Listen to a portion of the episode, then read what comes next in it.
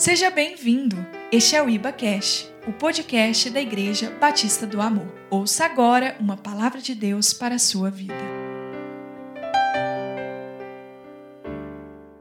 Amém, queridos. Diga aleluia. Diga glória a Deus. Amém. Vamos fazer esse teste aí para ver se essa máscara sua ela te proteja do Covid, mas ela não embargue a sua palavra, sua voz de muitas águas e de adoração. Quantos adoradores nós temos aqui nessa manhã? Dá um brado aí para o pessoal de casa ouvir que, embora sejamos 50, mas somos muitos no, no Senhor. Diga, aleluia! E será que você pode aplaudir novamente o Senhor? Louvado seja o seu nome. Aleluia! Nós temos gratidão no nosso coração e isso é motivo mais do que suficiente. Você pode se sentar, amém. Aleluia. Vi uns jovens aí sentadinhos, viu? Vamos. Vamos fortalecer as pernas aí, amém? Aleluia. Amém. Glória a Deus, queridos. Vamos lá, queridos. Abra comigo a sua Bíblia em Êxodo, capítulo 3.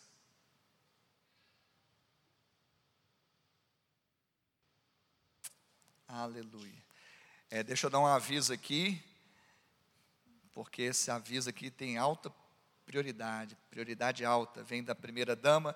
Então, pastora Ana pedi, pede aqui para avisarmos que vai começar a primeira temporada de live Mulheres Testemunhando a Graça, de segunda a sexta, às 21 horas, no meu Insta, ou seja, no Insta da pastora, que é arroba pastora Ana Tates. Arroba pastora Ana Tates. Então vai começar a primeira temporada da live Mulheres Testemunhando a Graça vai ser de segunda a sexta, às 21 horas. Amém? Cada dia uma convidada. Cada dia vai ter uma convidada. Vai ser tremendo. Amém, Jesus? Porque ela está assim, a, ela fez o planejamento no ano, final do ano passado para ter esse momento, mulheres testemunhando a graça. Aí nós pegamos rabeira, né? Rabeira, você sabe?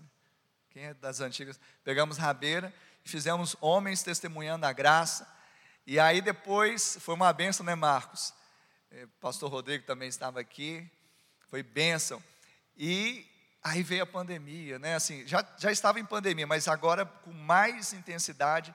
E ela falou: Não, eu vou prosseguir nesse, nesse projeto. Amém? Então coloca no seu coração, agende. Em breve vai sair aí também nas redes sociais é, mais informações. Isso traz uma pressão santa em cima de mim também. Você não sabe como. Amém? Você achou aí? Gênesis. Eu estou aqui em Êxodo, por isso que eu estou olhando aqui e falei, gente, tem alguma coisa errada. Gênesis capítulo 3, nós vamos ler os primeiros versos desse capítulo, e eu queria que você se atentasse pedisse o Espírito Santo para te trazer a revelação no nome de Jesus. Diz assim: Mas a serpente, mais sagaz que todos os animais selváticos que o Senhor tinha feito, disse à mulher: É assim que Deus disse: Não comereis de toda árvore do jardim?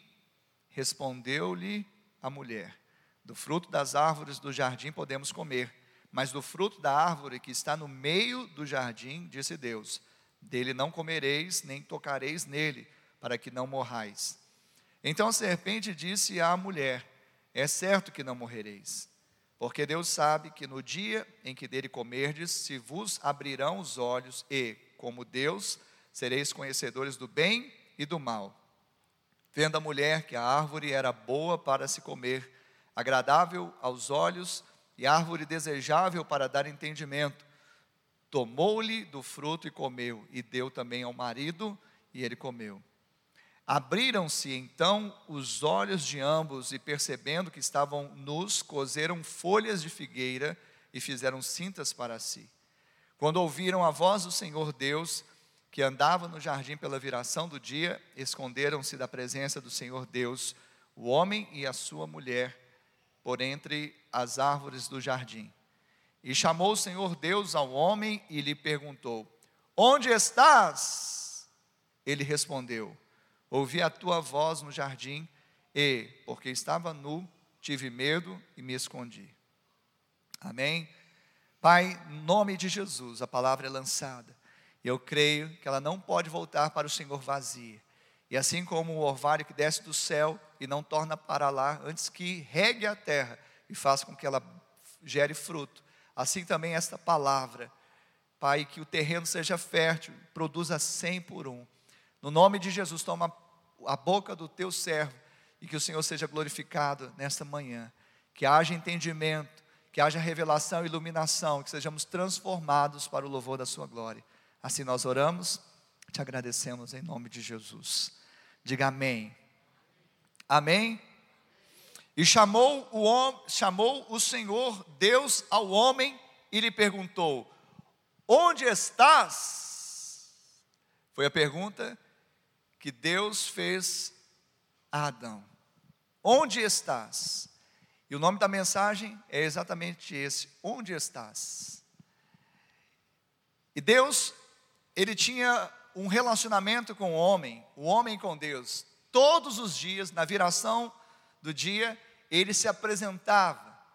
Ele ouvia a voz de muitas águas, ele ouvia a voz de Deus e se apresentava no lugar de encontro.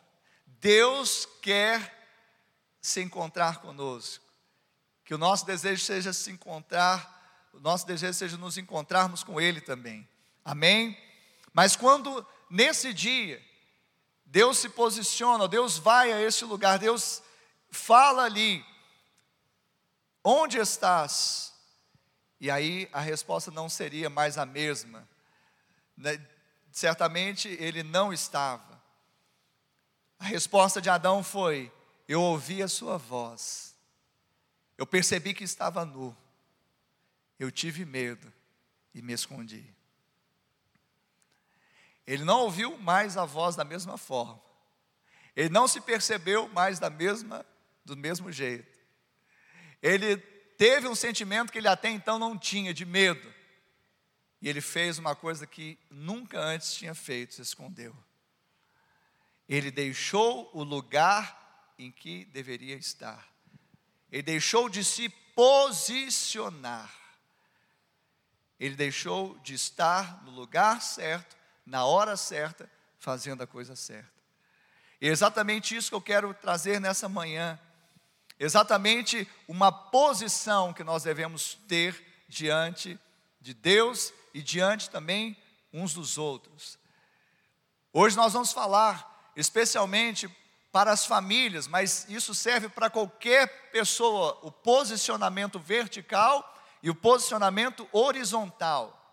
Deus está a perguntar nessa manhã: onde estás? Que você ouça o Senhor perguntar: onde você está?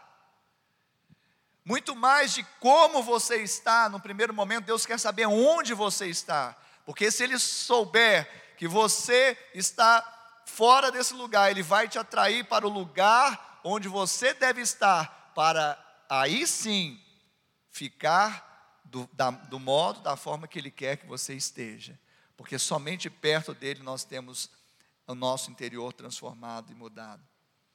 Onde você está? Interessante é que isso fala de posicionamento vertical ou seja, uma posição diante de Deus. Nós devemos nos posicionar diante de Deus, porque em Cristo Jesus já não há mais condenação, já não há mais o pecado, já não há mais nudez, já não há mais medo da ira de Deus, porque nós não somos mais filhos da desobediência.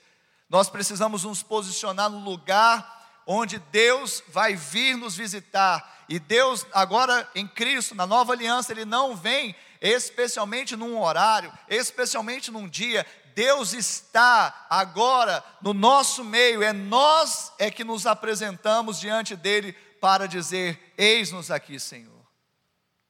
Eu posso ouvir um amém? Mas é interessante que a posição, ela faz diferença.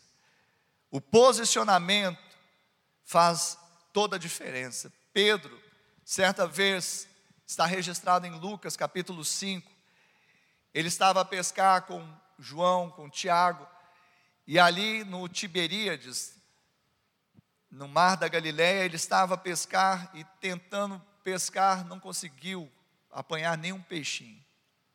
Tentaram a noite toda. Jesus chega na, na aurora ali, ou seja, ele vai, então sobe no barco, fica ali fazendo o barco de uma plataforma e prega. E depois ele chega para os pescadores e diz: Passa ao largo agora o barco e lance as, as, as redes.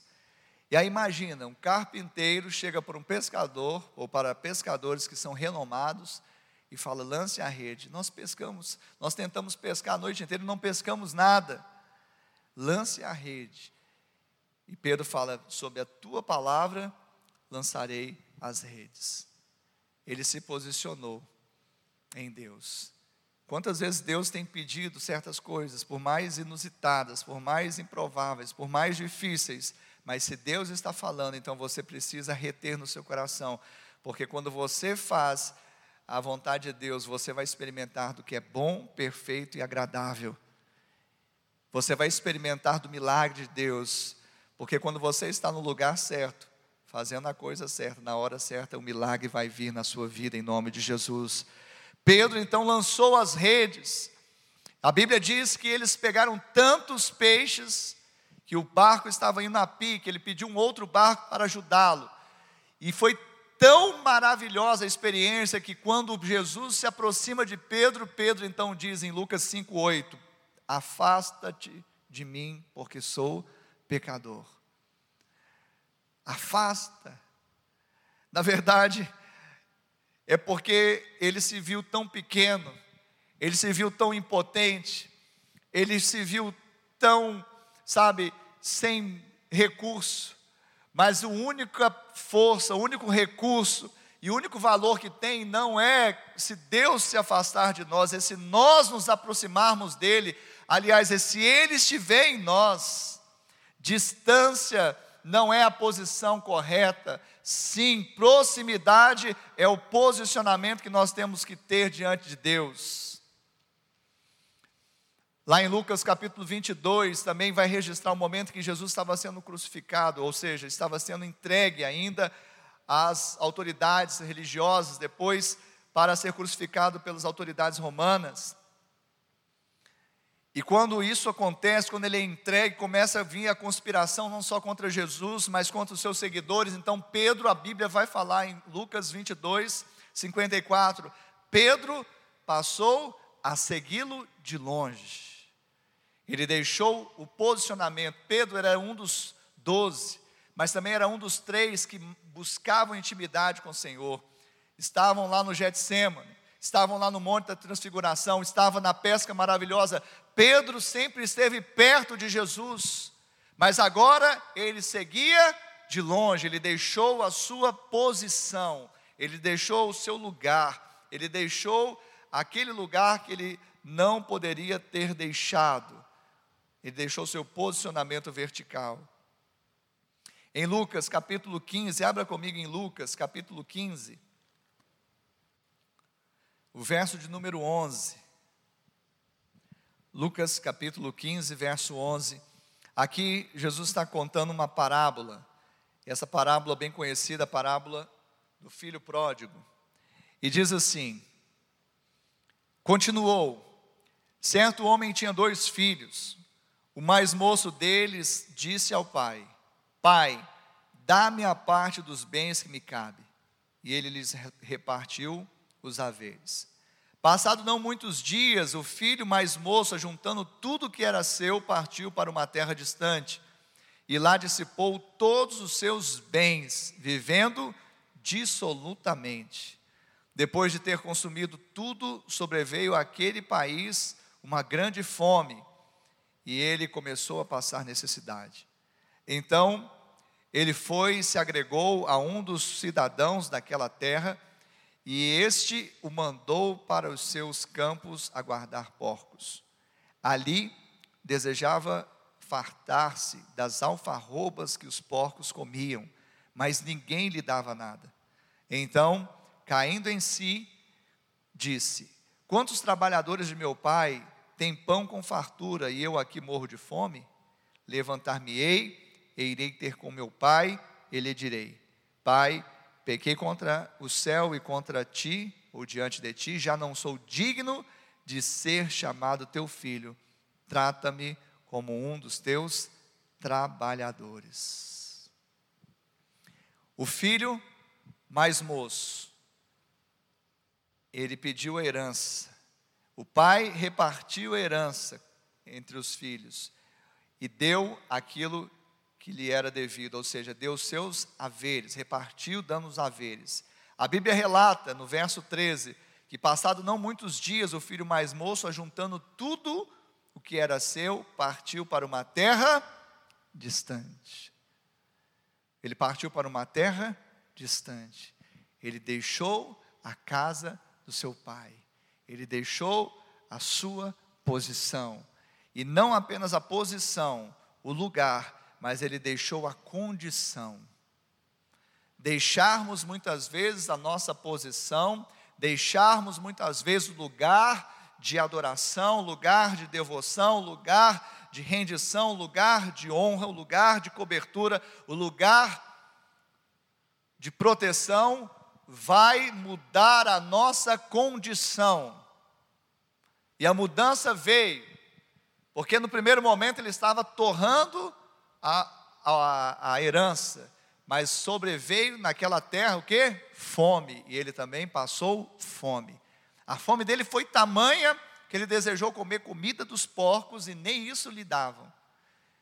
E aí ele falou: Não, eu estou no lugar errado, fazendo a coisa errada, na hora errada. Porque até os trabalhadores do meu pai, que estão lá no lugar certo, na casa do pai, têm pão com fartura para comer, e eu aqui estou passando fome. Vou me levantar, ou seja, posicionamento, e vou ir ter com ele, conduta, e lhe direi: pequei contra o céu e diante de ti, já não sou mais digno de ser chamado teu filho. Trata-me como um dos teus trabalhadores. Ele decidiu se posicionar de novo na casa do pai diante do pai. Quantos pródigos às vezes nós temos dentro da nossa, da, do nosso contexto? Pessoas que estão deixando o lugar de onde jamais deveriam ter deixado. Quantos maridos têm deixado o seu lugar? Quantas mulheres têm deixado o seu, o seu lugar? Quantos pais têm deixado o seu lugar? Quantas mães têm deixado o seu lugar? Quantos filhos têm deixado o seu lugar? Quantos irmãos têm deixado o seu lugar? O seu lugar é na casa do Pai. O seu lugar é na presença do Pai. O seu lugar é em Belém, na casa do pão. O seu lugar é onde você vai ter anel no dedo, sandália nos pés, vestes novas e alimento para comer. Esse é o seu lugar. Isto é uma, um posicionamento. Filhos não ficam errantes. Filhos não ficam sem comida. Filhos não ficam sem casa. Filhos não ficam sem a presença. Filhos de Deus têm paternidade, filhos de Deus têm um lugar para habitar, filhos de Deus têm pão na mesa, filho de Deus não passa frio em lugares sombrios, Filho de Deus não fica querendo lavagem de porcos, filho de Deus não fica debaixo de opressão, filho de Deus tem banquete, tem festa, tem alegria. Se posicione diante do Pai.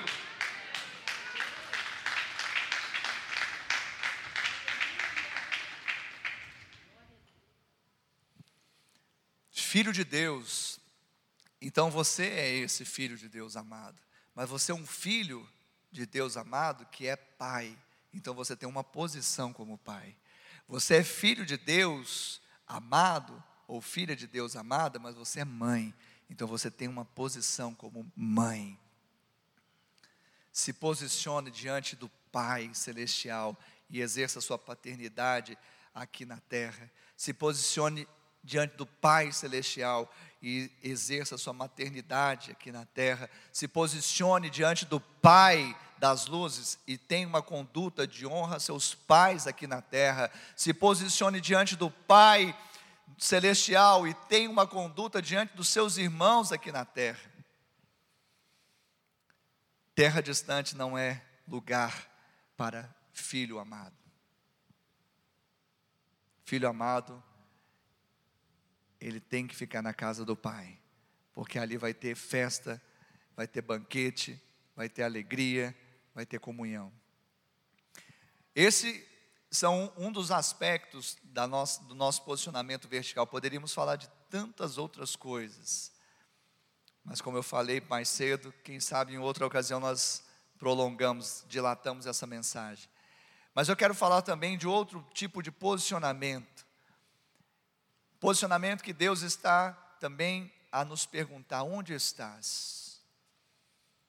Onde estás?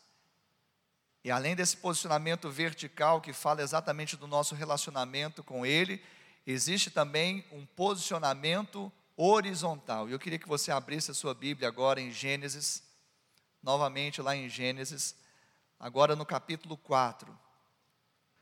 Gênesis capítulo 4, verso de número 8. E diz assim: Disse Caim a Abel, seu irmão: Vamos ao campo. Estando eles no campo, sucedeu que se levantou Caim contra Abel, seu irmão, e o matou.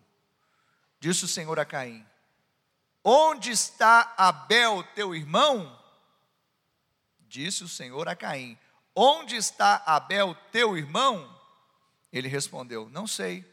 Acaso sou eu tutor de meu irmão?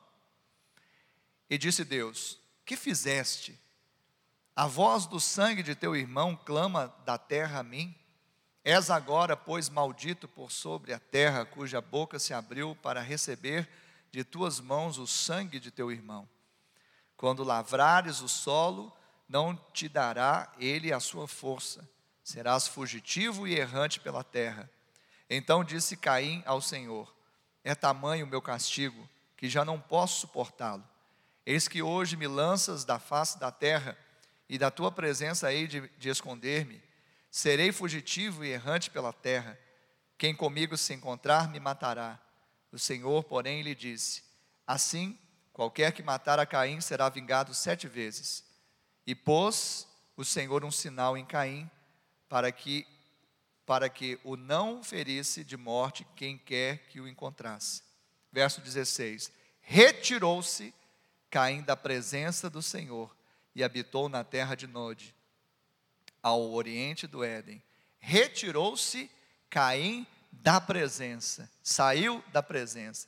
Na verdade, o coração já não estava mais lá, agora fisicamente ele se retirou, porque agora ele viveria errante. Isso fala de um posicionamento horizontal. Preste atenção, toda vez que eu retiro meu coração da presença de Deus, quando eu não me posiciono verticalmente, fatalmente eu não terei posicionamento horizontal. E foi isso. O coração de Caim já não estava mais na presença de Deus. Então as mãos de Caim mataram o seu irmão e ele teve que deixar fisicamente a presença do Senhor. É interessante, porque quando nós olhamos para esse caso, ele falou: Eu não sei. A resposta dele, diante da, da voz ou da pergunta de, de, de Deus, era: Não sei. Será que você sabe onde está sua esposa? Será que você sabe onde está seu marido? Será que você sabe onde está seu pai? Será que você sabe onde está sua mãe? Será que você sabe onde está seu irmão, sua irmã, seu filho, sua filha? Essa é uma pergunta que traz a horizontalidade. Ah, pastor, mas isso é grave. Mas muitas vezes, quando eu abro mão de ser cuidadoso, quando eu abro mão de entender a responsabilidade que Deus tem colocado para cuidar dos meus. E Paulo vai falar que aquele que não cuida dos seus, dos, da própria casa, da família, é pior do que o que não crê, ou seja, ele já perdeu a fé. E quanto menos eu me posiciono em fé diante de Deus, mais eu me afasto dos meus. Não é morar debaixo do mesmo teto, é cuidar uns dos outros. Quem está me entendendo nessa manhã pode dizer um glória a Deus. Você é chamado também para se posicionar verticalmente, mas para se posicionar horizontalmente. Se Deus te perguntar onde está o seu irmão, será que você vai dar uma resposta como de Caim? Não sei, eu não sou tutor, eu não sou babá, eu não tenho que ficar o tempo todo cuidando. Ei, nós fomos chamados a cuidar uns dos outros, principalmente os da nossa própria casa, porque quem não cuida dos da própria casa é pior do que o descrente. Deus está chamando famílias fortalecidas nele, que estão se posicionando verticalmente, mas também estão se posicionando e não estão abrindo mão de ser família, de amar, porque, como nós temos dito, que se o amor não resolve, nada mais resolve. Um amor que não tem prazo de validade, um amor que não tem condição, um amor que não é um contrato. Ah, se meu filho fizer, eu faço, se ele não fizer, eu me desobrigo a fazer. Ei! Esse é o amor terreno, raso, de Adão. Nós não somos mais semente de Adão, nós somos sementes do segundo Adão, a saber, Jesus, e nele nós temos o amor que foi derramado em nosso coração, o amor incondicional, sacrificial, que não revoga, que não coloca condições, ele te empoderou com esse amor. Quem pode dizer amém, pelo amor de Deus? Posicionamento horizontal. Posicionamento de pessoas que estão à nossa volta. Jesus também, quando estava ali no martírio, na cruz, e olhando aquela cena, ele viu a sua mãe, Maria, e também o discípulo a quem ele se considerava amado, né, discípulo amado. E ele fala: Olha, Aí está, fala para sua mãe, aí está o seu filho. E olha para o seu discípulo, eis aí a sua mãe. Em outras palavras, Jesus está dizendo: Eu estou indo, mas existe uma horizontalidade que vocês não podem abrir mão. Vocês precisam cuidar uns dos outros. Esse jovem, porque os discípulos de Jesus eram jovens, como Jesus também era um jovem. Ele precisava de cuidado, de uma mentoria, de uma proteção. Mas também aquela mãe, ela precisava de um arrimo, de alguém que pudesse ajudá-la. E a partir daquele momento, a Bíblia diz que João levou Maria para sua casa. Isso é cuidado, isso é posição horizontal. Paulo vai dizer sobre casamento, sobre relacionamento conjugal, uma das dos, dos clássicos que nós temos na Bíblia. Quando você quiser saber sobre relacionamento, sobre separação, sobre é, é, manutenção do casamento, 1 Coríntios capítulo 7. Leia. Tá? Quando você vier falar comigo no gabinete, leia primeiro 1 Coríntios capítulo 7 e também Mateus 19. Aí depois você senta ali comigo, porque quando eu vou falar, as pessoas se arrepiam, falando, mas isso não pode ser, pastor. Por quê? Porque estão ligados no padrão do mundo. No mundo está acontecendo isso aí, pastor. Mas o que, que eu tenho a ver com o mundo? Eu não tem nada. Jesus falou: lá vem o príncipe deste mundo, que nada tem a ver comigo. Não tem nada a ver com você. Sabe, as coisas do mundo não tem nada a ver com a gente, nesse sentido, do, da, do sistema caído. O, não é o padrão do mundo que vai ditar o que nós cremos. Não é o padrão do mundo que vai dizer como nós vamos viver, como nós vamos andar. Então, acerca de casamento, leia 1 Coríntios 7 e Mateus 19, tá? Aí vai ficar mais suave, você vai entender mais as. Agora, Paulo, em 1 Coríntios capítulo 7, ele vai falar que aqueles que são casados, quem não é casado, quem é solteiro, cuide das coisas do, diga, Senhor. Então, o solteiro deve cuidar das coisas do Senhor. O solteiro, quantos solteiros nós temos aqui nessa manhã? Amém?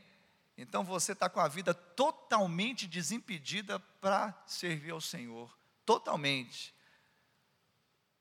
Em outras palavras, e com todo respeito, você não tem um passarinho para cuidar. com todo respeito.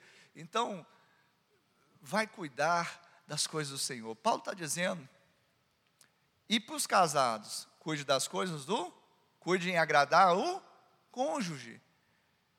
Ah, então o casado não vai fazer a obra de Deus? Eu vou te falar que muitas vezes o casado cuida mais das coisas de Deus do que muitos solteiros. Tô, não é a nossa realidade, não, porque aqui os solteiros também são aguerridos, são, né, são operosos, vão para cima, têm entendido o tempo, o momento. É, enquanto eu não sou casado, eu vou é, mergulhar, vou cair para dentro, vou ganhar almas, vou fazer a obra, vou me servir. Se o pastor precisar, eis-me aqui. Se ele não precisar, eis-me aqui também. É. Mas deixa eu falar, o, o casado, ele tem muitas preocupações. É ou não é? Não são poucas, não. Quantos casados nós temos aqui nessa? É, Luquinha, não é, filho? Quanto tempo você tem de casado, filho? Cinco meses? E há seis meses atrás, hein? Era outra realidade, não era? Era outro patamar, como eles dizem aí, né? Mas agora você está vivendo o melhor tempo da sua vida. Amém? Mas que dá saudade, não, não tem problema não. Nesse sentido, você está entendendo? Agora deixa eu falar um negócio para vocês, até para o Lucas, para Esther, para todos nós. O casado, quando ele cuida de agradar o cônjuge, ele já está cuidando das coisas do Senhor.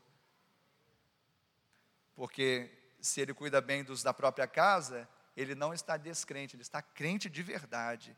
Ele está levando um testemunho vivo e eficaz para o mundo.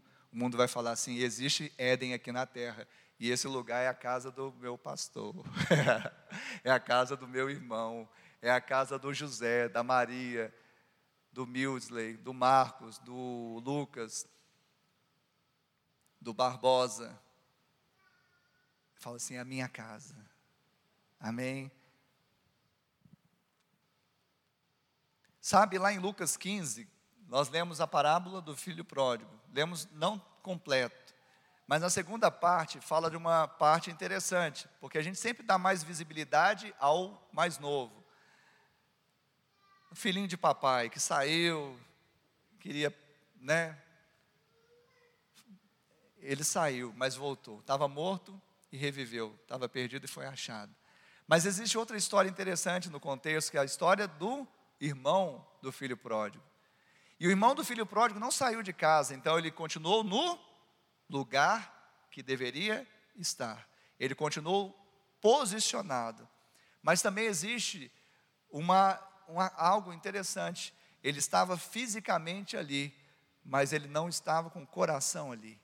Porque quando o filho que estava perdido e foi achado, que estava morto e reviveu, voltou, ele não se alegrou. Pelo contrário, ele ficou indignado. Ele falou: O que está acontecendo? Perguntou para um servo. E depois o pai tentando reconciliar, porque sabia que ele estava ressentido, amargurado, cheio de justiça própria. Ele falou assim: Não, eu sempre estive aqui, eu sempre estive do seu lado. O senhor não me deu nem um cabritinho. Sabe, ele estava no lugar certo, mas não estava com o coração com a motivação correta. Quando ele fala para o pai, fala assim: esse teu filho, ou seja, no coração dele, embora estivesse na casa do pai, já tinha matado o irmão. O irmão não, ainda não tinha vindo a notícia que ele estava morto. Mas no coração do irmão mais velho já estava morto, porque ele fala, esse teu filho, ou seja, pera, o pai podia falar assim, é, é, por acaso esse meu filho é o teu irmão?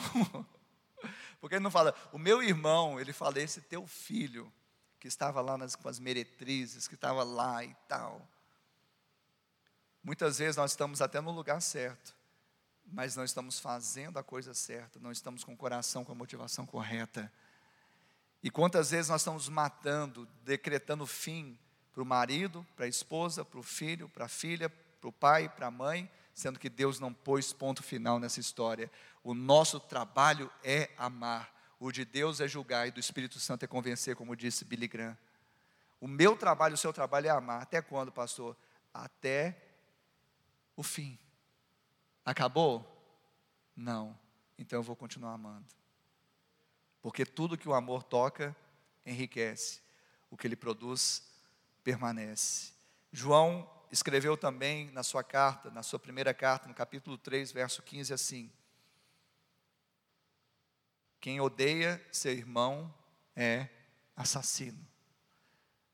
Às vezes, ódio é uma palavra de, forte, né? Não, mas odiar eu não odeio.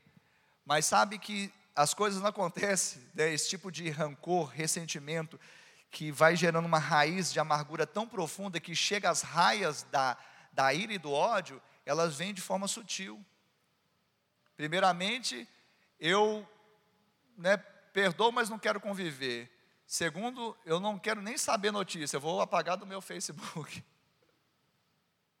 Depois, eu. E vai, se é que você está me entendendo. É no coração que procedem as saídas da vida. E pelo que consta, na, se nós recebemos vida, tem que sair vida, não morte. Nós não matamos ninguém, nem com as mãos, nem com o coração. Quem está me entendendo? Porque nós estamos posicionados em Deus, em Cristo Jesus. Porque se Ele não nos amasse, teríamos sido fulminados pelo ódio, pela ira de Deus, merecidamente, porque nós pecamos.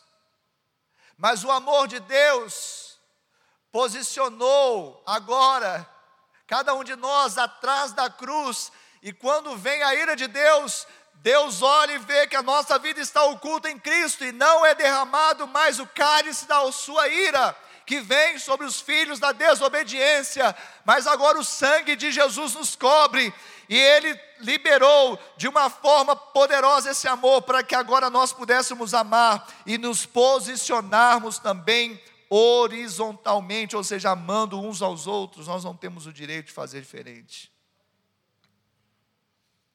O Senhor está dizendo: onde estás? marido? Onde estás, esposa? Onde estás, pai, mãe, filho, filha? Onde estás?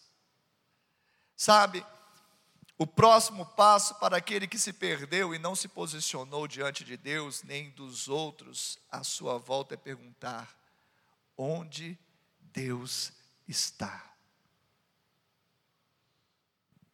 Onde Deus está? E talvez eu não sei se você chegou no momento da sua vida. Algumas pessoas já relataram isso, algumas pessoas já testemunharam isso. Pastor, eu cheguei no momento da minha vida que eu estava quase apostatando da fé, a ponto de perguntar: Deus, aonde o Senhor está? Infelizmente, quando não refletimos onde, sabe, nós precisamos refletir, porque muitas pessoas, infelizmente, quando não refletem onde elas estão, o orgulho delas fará com que elas perguntem: onde Deus está? Quando eu não pergunto onde eu estou, quando eu não reflito onde eu estou, eu vou acabar perguntando onde Deus está. Onde o Senhor está? Onde Deus está que deixou Lázaro morrer? Foi talvez a pergunta que estava no coração de Marta. Onde Deus está que deixou o meu casamento morrer?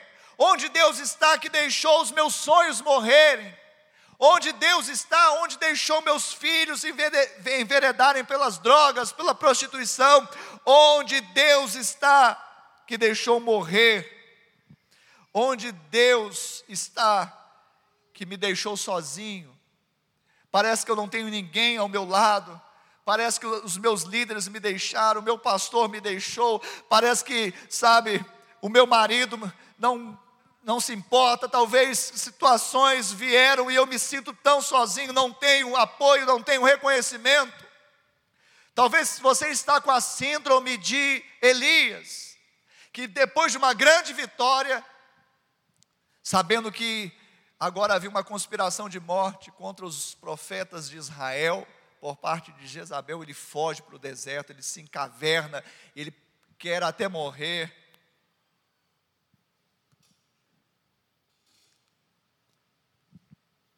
E, Jesus, e Deus fala com ele: O que, que você está fazendo aí? Sai para fora. Ah, mas eu estou so, sozinho. Há uma conspiração de morte. Eu levantei em Israel sete mil profetas.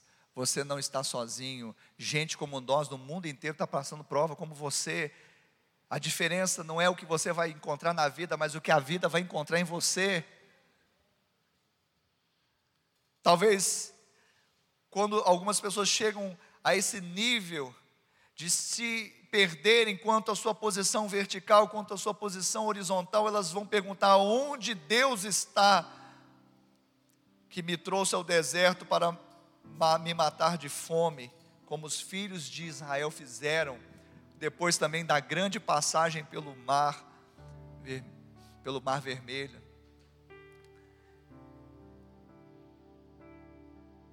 Talvez você está dizendo, ah, eu estou sem emprego. Talvez você está dizendo, eu estou sem vender, eu sou autônomo. Tem, tem lockdown, está tudo fechado. Como que eu vou viver? Onde o Senhor está? Eu vou morrer de fome. Onde você está, Senhor? Que está me matando. Quando nós não nos posicionamos, muitas vezes nós vamos ser como aquele povo lá de Jerusalém, Judá nos tempos do profeta Sofonias, que dizia: Deus não faz bem nem mal. O coração se tornou insensível, porque deixou de se posicionar verticalmente e horizontalmente. Uma resposta, ou melhor, duas perguntas. Duas perguntas Deus faz calar os nossos argumentos duas perguntas, Deus faz calar a nossa presunção. Com duas perguntas, Deus faz calar o nosso coração orgulhoso. Com duas perguntas, Deus nos coloca no lugar, mas não para nos oprimir.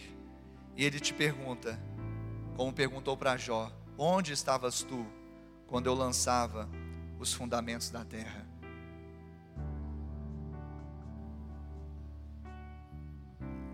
Onde estavas tu quando eu estava criando o universo, formando a terra e te formando? E a segunda pergunta de Deus, talvez seja a pergunta que Isaac fez para o seu pai, Abraão, lá em Moriá, subindo o monte, vendo a lenha e o fogo, mas não vendo o sacrifício, ele pergunta: Onde está? cordeiro? Onde está o cordeiro para o sacrifício? Onde está o sacrifício? Onde está o cordeiro? E Deus está te respondendo, ouça bem, com uma resposta, Deus vai te responder. Você não estava, mas o cordeiro sempre esteve desde a fundação do mundo. E eis aí o cordeiro de Deus, que tira o pecado do mundo ele é capaz de nos tirar de uma posição e colocar em outra, nos tirar do império das trevas e nos transportar para uma posição no reino do Filho do seu amor. Deus tem poder em Cristo Jesus de nos tirar da escravidão e nos, faz, nos, nos fazer assentarmos em lugares celestiais em Cristo Jesus. Deus não tem, sabe, que você se detenha no caminho de pecadores, se assente na roda dos escarnecedores. Deus tem para você a casa dele, Deus tem para você um lugar, porque se até o pardal encontrou o ninho, a andorinha ninho para si, nós encontramos os altares do Senhor, nós encontramos a presença do Deus vivo, nós nos posicionamos diante dele em verticalidade, mas sabemos também que o Senhor nos colocou em um lugar para horizontalidade. Nós não deixaremos o nosso coração se esfriar a tal ponto de invertermos a pergunta e dizermos: Deus, aonde o Senhor está? Porque onde estávamos nós quando Ele formava a terra? Mas Ele resolveu tudo isso, Ele resolveu o orgulho que nos tirou do jardim, Ele resolveu a nossa prepotência, Ele resolveu o sangue que estava nas nossas mãos, fazendo enfermar o seu próprio filho lá no madeiro. Eis aí o Cordeiro de Deus que tira o orgulho, que tira o sangue da nosso, nosso opróbrio, que nos faz assentar com Ele nas regiões celestiais. É isso que Deus está fazendo nesse tempo. Que você prefira estar à porta da casa do seu Deus, a estar nas tendas, habitando nas tendas da perversidade. Que você ouça a oração sacerdotal de Jesus, lá em João 17, quando ele disse, orando com instância: A minha vontade é que onde eu estou, vós estejais também, ou seja, aonde eu estou posicionado, vocês estejam posicionados também. Oh! Levante-se, igreja, levante-se, pai, levante-se, mãe, levante-se, marido, levante-se, esposa, levante-se, filho, levante-se, filha, e se posicione. Levante-se, querido, levante-se agora e se posicione. E se posicione, rasgue o seu coração, rasgue o seu peito na presença dEle. Ore agora, diga, Pai. Quantas vezes eu questionei aonde o Senhor estava, mas eu é que não estava. Me ajuda, Senhor. Em Cristo Jesus eu quero estar posicionado verticalmente, horizontalmente porque distante de ti eu não posso viver. Oh, ore, cante, exalte o nome do Senhor nessa manhã. Oh. Mas que o ar que eu respiro, preciso de ti.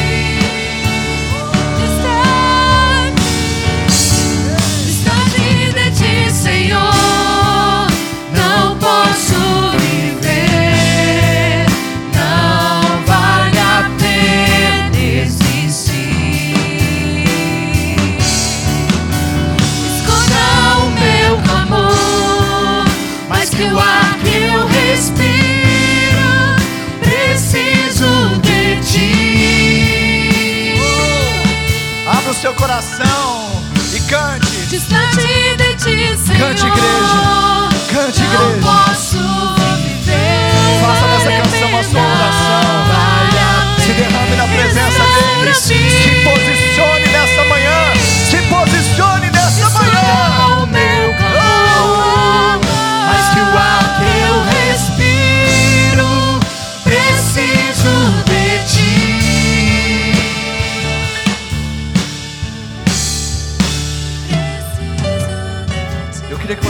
fechasse os seus olhos.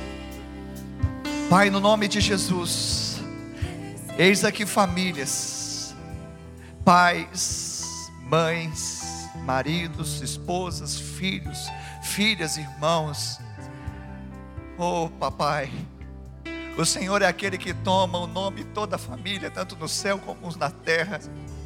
Ah, Senhor, e projeto de Deus que nasce no seu coração chama-se família. E o lampejo do Éden que subsiste até hoje chama-se família. Pai, que as nossas casas sejam esse lugar de delícias. Que nós, ó Pai, em Cristo Jesus, nos posicionemos no lugar de adoração, de devoção diante da majestade santa e não saiamos de lá. Porque distante de Ti não podemos viver o Senhor nos visita. E quando o Senhor perguntar, Ricardo, onde você está? Eu direi: Eis-me aqui, Senhor, no lugar, no lugar em que eu devo estar. Porque agora o Senhor Jesus, Ele cobriu a minha nudez não com folhas de figueira, mas Ele cobriu com o seu próprio sangue.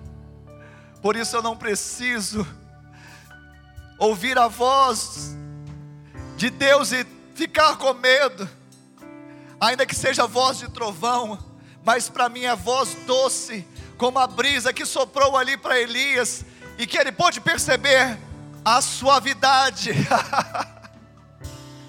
de Deus, o cuidado, o amor, a graça, e olhar mesmo diante das minhas falhas, saber que eu estou coberto pelo sangue de Jesus, e que eu não preciso ter medo, porque o verdadeiro amor lança fora todo medo, e eu não vou me esconder.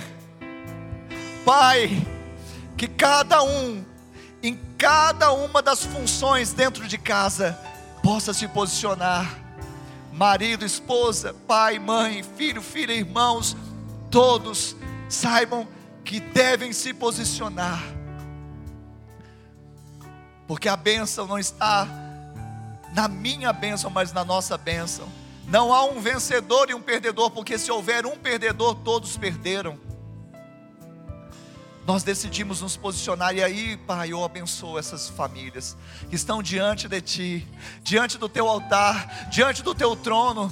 Famílias, Pai, que estão aqui, Senhor, ajoelhadas, com corações ajoelhados, prostrados, buscando, Senhor, não apenas uma bênção para um dia, mas uma vida em plenitude, onde, onde encontrem sentido propósito, e o propósito é esse. A cruz que fala da verticalidade, mas também fala da horizontalidade, posição que nunca nós vamos esquecer onde o Senhor está. O Senhor está perto daqueles que te buscam. O Senhor está perto daqueles que te buscam. Pai, joga bálsamo, Senhor, nas feridas dessa família, no coração dessa esposa, no coração desse marido Pai, restaura esse jovem que está, oh Deus, talvez mal resolvido, está cheio de dúvidas, que é próprio às vezes da adolescência, da juventude. Mas ele saiba que a posição em Cristo resolve esses problemas. Ele não precisa vender a primogenitura, ele não precisa trazer sangue alheio, o sangue de Jesus já foi vertido para que ele tenha vida e tenha vida abundante. Ele não precisa desejar a herança para viver dissolutamente, ele pode usufruir da herança dentro da casa do Pai, da proteção do Pai, onde nunca vai faltar alimento, provisão, cuidado, amor. Pai, no nome de Jesus, nós abençoamos as famílias, porque cremos que isso é um, algo que o Senhor tem. Bênção que enriquece e não traz consigo nenhuma dor. Traga provisão, traga sustento nessa casa que está passando por qualquer tipo de necessidade material.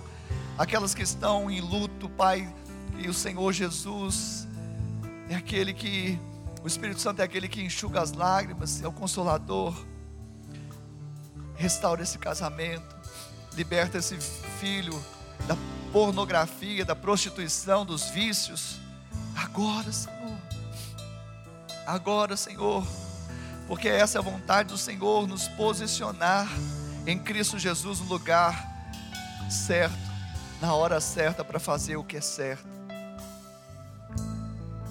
E eu queria que você orasse comigo, com a sua mão no seu coração, com os seus olhos fechados, dizendo: Senhor, nesta manhã, eu ouvi a tua palavra, e ela gerou fé em meu coração. E agora eu confesso com a minha boca que Jesus Cristo é o meu Senhor, é o meu Salvador. Que Ele morreu por mim, pelos meus pecados. Escreve o meu nome no livro da vida e salva-me. Pai, eu que um dia andei em teus caminhos, estive em, tuas, em tua casa, hoje, arrependido eu volto, na certeza que sou aceito, porque estava perdido e fui achado, estava morto e revivi. Sei que o Senhor me ama. Coloca um anel no meu dedo, sandálias nos meus pés, me dê vestes novas, porque o filho volta para o lugar, para, o, para a posição de filho amado. Obrigada por acessar o IbaCast. Acesse também nossas redes sociais. Siga Igreja Batista do Amor. Até a próxima!